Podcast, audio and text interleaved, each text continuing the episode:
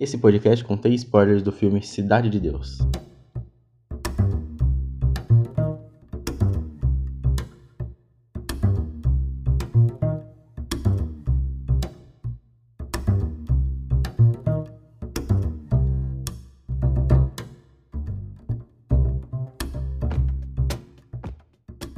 É meio triste, né, o fato que o cinema brasileiro é meio desconhecido pro próprio povo. Recentemente mesmo morreu aí o José Mojica Marins, o Zé do Caixão, e eu percebi que muitas pessoas não sabiam que ele era um cineasta de muito sucesso, né?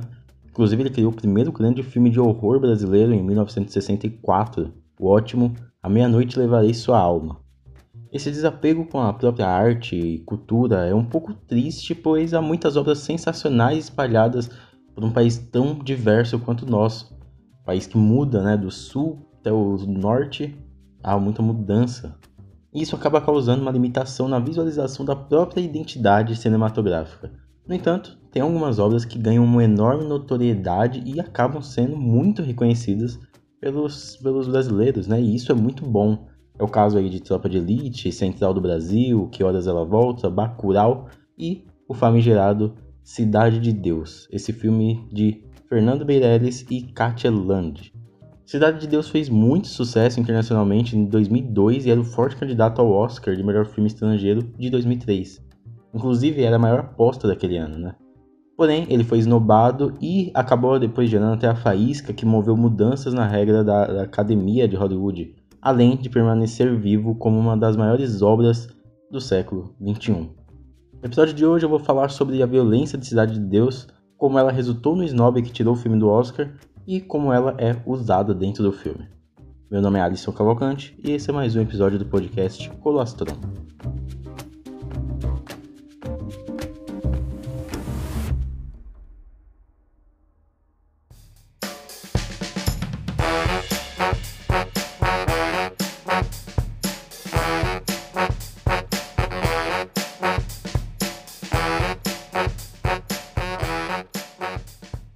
Em 2002, Cidade de Deus foi lançado ali em diversos festivais, foi aclamado por público e crítica e tinha tudo para ser talvez o favorito ali na categoria de melhor filme estrangeiro do Oscar de 2003.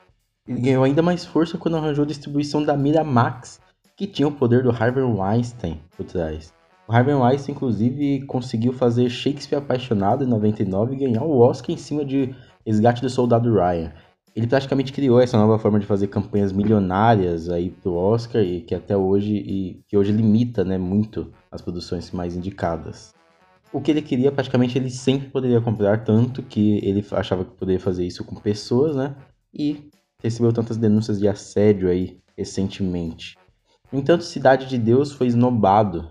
O comitê que analisa né, os filmes estrangeiros, ele era separado como a maioria das pessoas eram, eram mais velhos, né, eles tinham uma média de idade de 60, de 70 anos, eles eram bem conservadores, eles gostam muito daquela da estrutura básica do drama americano, tanto que é por isso que os filmes europeus sempre dominaram essa categoria, sabe? Porque eles seguem bastante o estilo americano. É, eles não gostam muito da violência pela violência. Se tem violência, se tem cenas de sexo, é, isso tem que estar tá muito justificado dentro do filme. E aí, muitos deles, inclusive, saíam na, durante sessões de Cidade de Deus por causa da violência. Eles, eles achavam aquilo ali, sabe, violência pela violência. É, e aí, muitos, como saíam, eles não podiam dar uma nota. É, alguns até poderiam sair, sei lá, dar uma nota 8 pro filme, por exemplo. Mas quando você sai, você recebe. Você, a sua nota automaticamente é a menor possível, que é a nota 6. Com tantas notas 6, mesmo com bastante notas 9 e 10, o filme ele perdeu ali completamente a, a chance de estar na categoria. E aí, o Harvey Weinstein, junto com a Mira Max, viu que o filme não iria vingar naquele Oscar, naquele ano, então resolveu fazer o lançamento dele em 2003. É aqui no Brasil ele lançou em 2002, por isso foi representante brasileiro. Só que em 2003 ele não poderia concorrer na categoria de melhor filme estrangeiro, porque ele já tinha estreado aqui no Brasil. Como ele estreou lá em 2003, ele concorreu na categoria normal, né, nas categorias normais ali, vamos, entre aspas, né, com os filmes americanos. Naquela época, um filme estrangeiro não podia fazer, por exemplo, igual Roma fez, igual Parasita fez, concorrer em várias categorias e em filme estrangeiro. Isso foi mudado depois. E aí o Harvey Weinstein posicionou em 2003. Em 2004, o filme, tendo ali o, as sessões para toda a academia, toda a academia gostou muito do filme, ele foi aclamado, ele recebeu quatro indicações ao Oscar de melhor diretor, melhor fotografia, melhor roteiro adaptado e melhor edição. Se fossem 10 indicados igual é agora, né? É, 10 indicados a melhor filme, eu, com certeza eu acho que ele entraria também melhor filme. No entanto, 2004 foi o Oscar de Senhor dos Anéis, O Retorno do Rei, né? Então não tinha como nenhum filme concorrer contra Não tinha como o Fernando Meirelles e a Katia Land concorrerem contra o Peter Jackson em melhor direção. É, melhor roteiro adaptado, melhor edição, né? Então, mas foram quatro indicações muito merecidas, né? E com certeza, a Cidade de Deus, se fossem as regras de hoje, ele faria muito barulho, assim como fez aí Parasita, fez Roma. Com certeza ele estaria no melhor filme estrangeiro, melhor filme e faria muito barulho mesmo. Sairia pelo menos com um Oscar. No entanto, o que me chamou muita atenção é como as pessoas da academia falavam da violência, né? Esses mais idosos falavam da violência de Cidade de Deus, porque ela não é gratuita, né? Quanto eles achavam. Eles preferem os dramas mais convencionais, mas esse é um drama que cuja violência não é gratuita, ela é usada, né, como um artifício de mudança e de discussão dentro daquele universo. Ela, ela gera uma espécie de manifesto dentro daquele filme. É realmente um artifício de mudança e que molda todos os personagens do filme.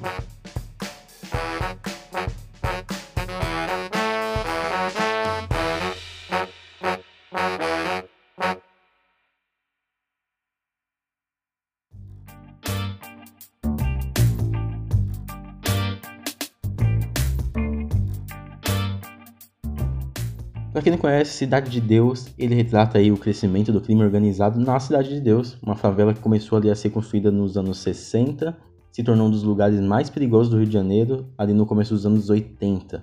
Tudo isso é contado a partir de diversos acontecimentos que eles vão se entrelaçando no outro e é tudo contado pelo ponto de vista do personagem do Buscapé. E é muito interessante que o Buscapé ele representa muito, né? Eu vou falar daqui a pouco mais dele e por mais que o filme seja do ponto de vista dele, o protagonista não é ele. Né? O protagonista, o grande personagem do filme, é o vilão, o Zé Pequeno, né? Que é o personagem mais conhecido desse filme.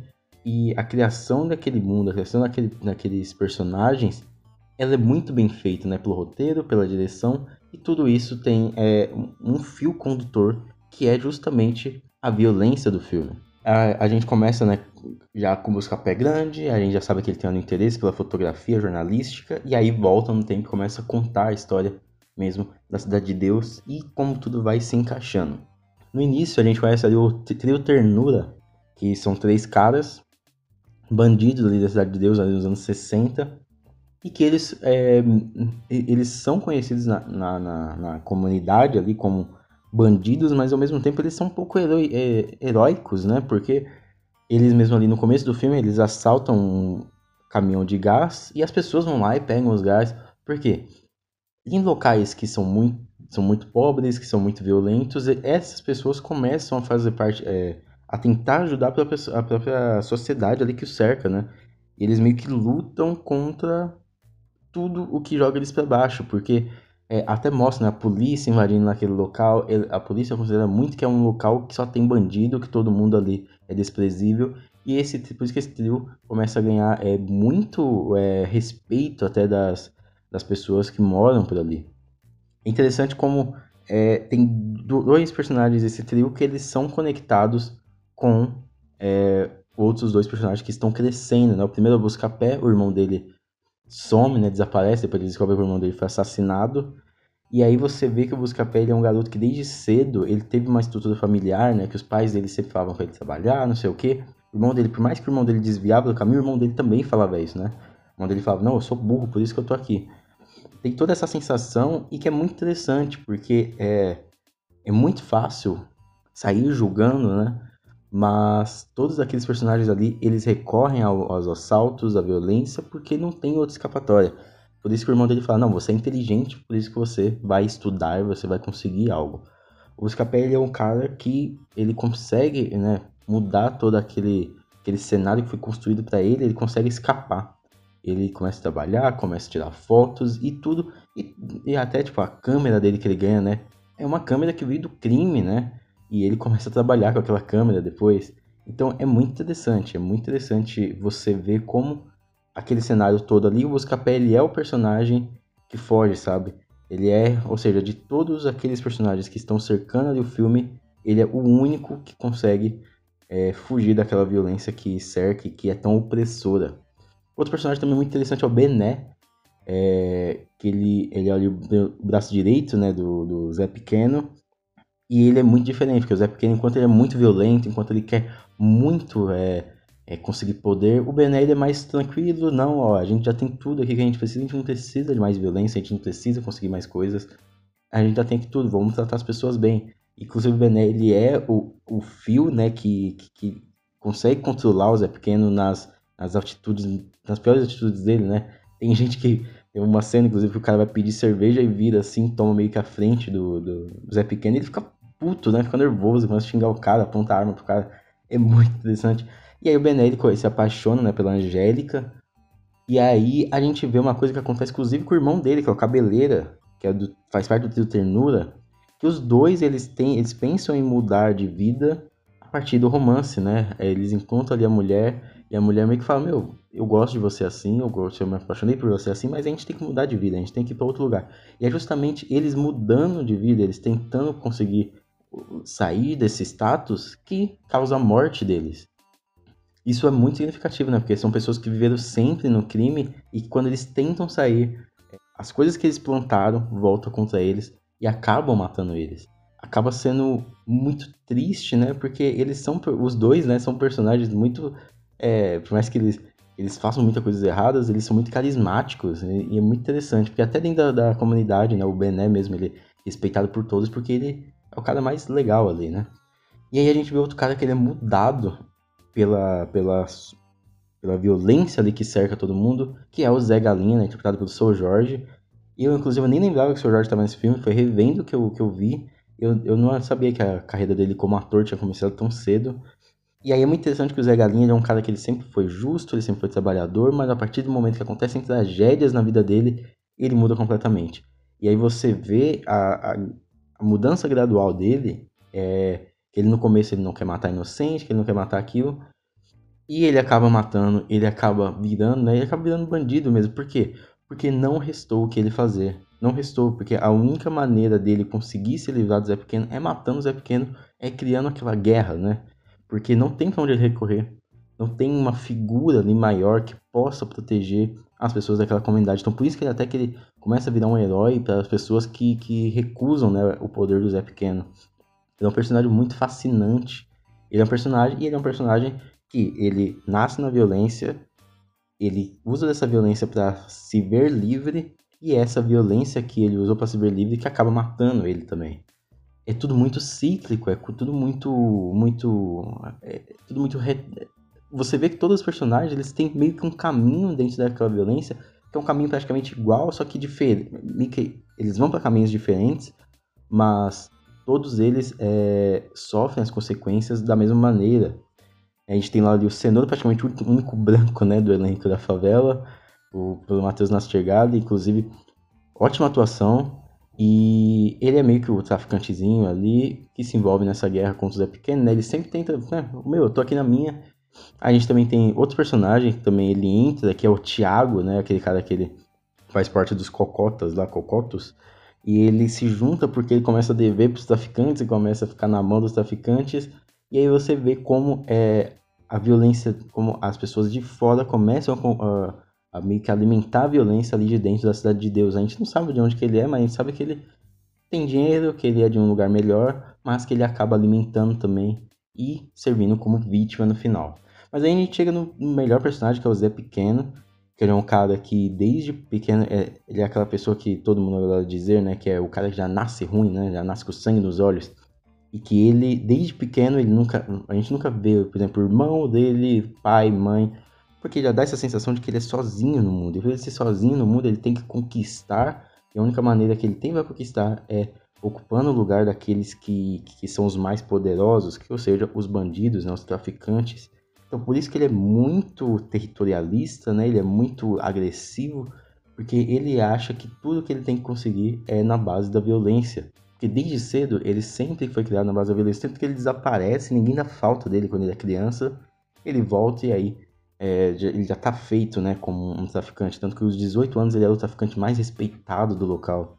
Ele não consegue arranjar, né, até o Bené numa, numa certa fala ali fala, você tem que arranjar uma namorada, cara, e ele não consegue, né, ele vai, ele é rejeitado pela menina, ele começa a escrotizar a menina e o cara, sabe, justamente porque ele não consegue lidar com isso, ele não consegue lidar com o abandono que ele sempre foi abandonado e ele usa desse poder, dessa violência para não ser mais abandonado, né? Ele, ele quer todo mundo respeitando ele, ele não consegue, ele não consegue é, ser bom mesmo, sabe? Por mais que ele, para algumas pessoas ele, ele é meio que um herói, né? Quando ele começa a impedir aqueles moleques de assaltar, ele tem atitudes muito deploráveis, né? Eu não tô defendendo ele, ele é um cara que ele que, que ele, ele, é o filhote dessa violência, ele é o filhote cru dessa violência que existe ali na Cidade de Deus. E é por isso que ele é tão interessante. Porque da mesma maneira que ele nasce, meio que nasce né, no crime, matando os traficantes quando ele é criança, as crianças matam ele quando ele é, é adulto. É meio que cíclico, né? É, é muito interessante como o filme mostra como que isso é cíclico, como que isso nunca acaba. Porque não tem como acabar. A violência faz parte daquele local. O filme ele é baseado no, no, no livro do Paulo Lins, é, escrito pelo Braulio Montovani. O Braulio Montovani, depois ele, ele escreveu aquele Última Parada 174, os dois Tropa de Elite. Então, ele tem muito essa, essa questão da violência nas favelas e tem muito essa discussão do papel do Estado também, né? Porque é muito interessante como o Estado no filme do, do Cidade de Deus só aparece na, na, na polícia. A polícia é muito corrupta e violenta, ela colabora muito com a violência, ela vende as armas ali para dentro da comunidade. Fernando Meirelles e a Katia Land, eles conseguem é, transmitir muito aquela violência e diferente do, do que os caras da academia falaram, não é a violência pela violência. Eles conseguem ser até muito, muito, como posso dizer, sensíveis. Tanto que quando as crianças matam né, alguém, nunca é mostrado no, no mesmo plano, né, a pessoa morrendo sempre é em conta plano ou então escondido. Porque eles querem meio que mostrar que aquilo não é culpa né, daquelas crianças. Elas foram forjadas para aquilo. Elas foram forjadas para, que para aquela violência. Eu acho que essa é uma visão muito interessante. Mas aí quando cresce, né? Eles mostram né, a violência crua. Então é um, um filme que ele mostra toda, toda essa opressão de uma sociedade que ela foi feita para ser opressora daquele jeito. E por você não ver muito papel do Estado dentro daquilo, mostra o quanto o Estado fabrica isso ao deixar isso acontecer, sabe? É uma coisa que vem desde os anos 60, poderia ter sido mudado nos anos 60, mas não. É uma coisa, é uma criatura que foi criada por nós. Inclusive, até no episódio sobre Parasita, né? O segundo episódio eu falei. Né? No Parasita é bem literal, né? A, as classes mais baixas brigam ali no, no porão da, da casa e aí, quando a violência não cabe mais ali, eles sobem e, e a violência invade a festa dos ricos, né? E é muito interessante, porque quando a violência sai das comunidades, sai das favelas e vai para os lugares nobres, não tem como você reclamar, não tem como você dizer que aquilo não é culpa sua, porque é, porque a sociedade, como toda a gente, é, fabricou e deixou aquilo ali ser criado, aquele monstro ser criado. Então, quando ele ataca e assola todo mundo, a culpa é de todos. Devíamos ter visto isso antes. É como um incêndio que começa no primeiro andar de um prédio e aos poucos ele vai chegando nos, nos andares lá de cima. É muito interessante essa visão que o filme tem, muito interessante é, como a violência ela não é, é apenas o artifício, né? É um filme violento, sim, mas ele é um filme violento não por ser violento, mas ele é um filme violento porque ele fala sobre a violência. E, e isso é muito interessante, isso é muito engrandecedor.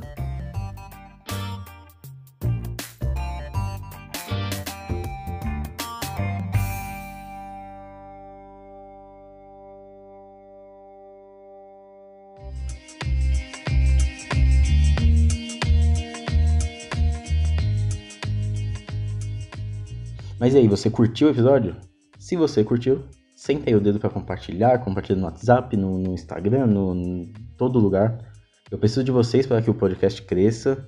Nesse episódio eu falei sobre o snob de Cidade de Deus no Oscar e tem um crítico chamado Valdemar da Lenogari que ele fala sobre esse assunto bem melhor do que eu. Ele é um grande pesquisador do Oscar, inclusive em breve, se eu não me engano, ele vai lançar um livro sobre algumas histórias do Oscar. E ele tem uma série chamada Histórias do Oscar no canal dele. É só você ir lá pesquisar da Lenogari Críticas. E aí, no episódio 5 de, dessa, dessa série, tem o, ele falando sobre Cidade de Deus, como o Snob aconteceu. Ele tem até relatos né, de pessoas que as, estavam nas sessões que as pessoas abandonaram. É um vídeo de 22 minutos, muito engrandecedor, inclusive.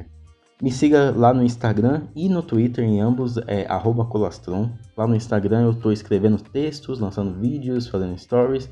Então, é, tá, bem, tá bem interessante. Vai lá para você acompanhar. Até semana que vem, neste mesmo horário. Muito obrigado, se cuide na vida e até mais.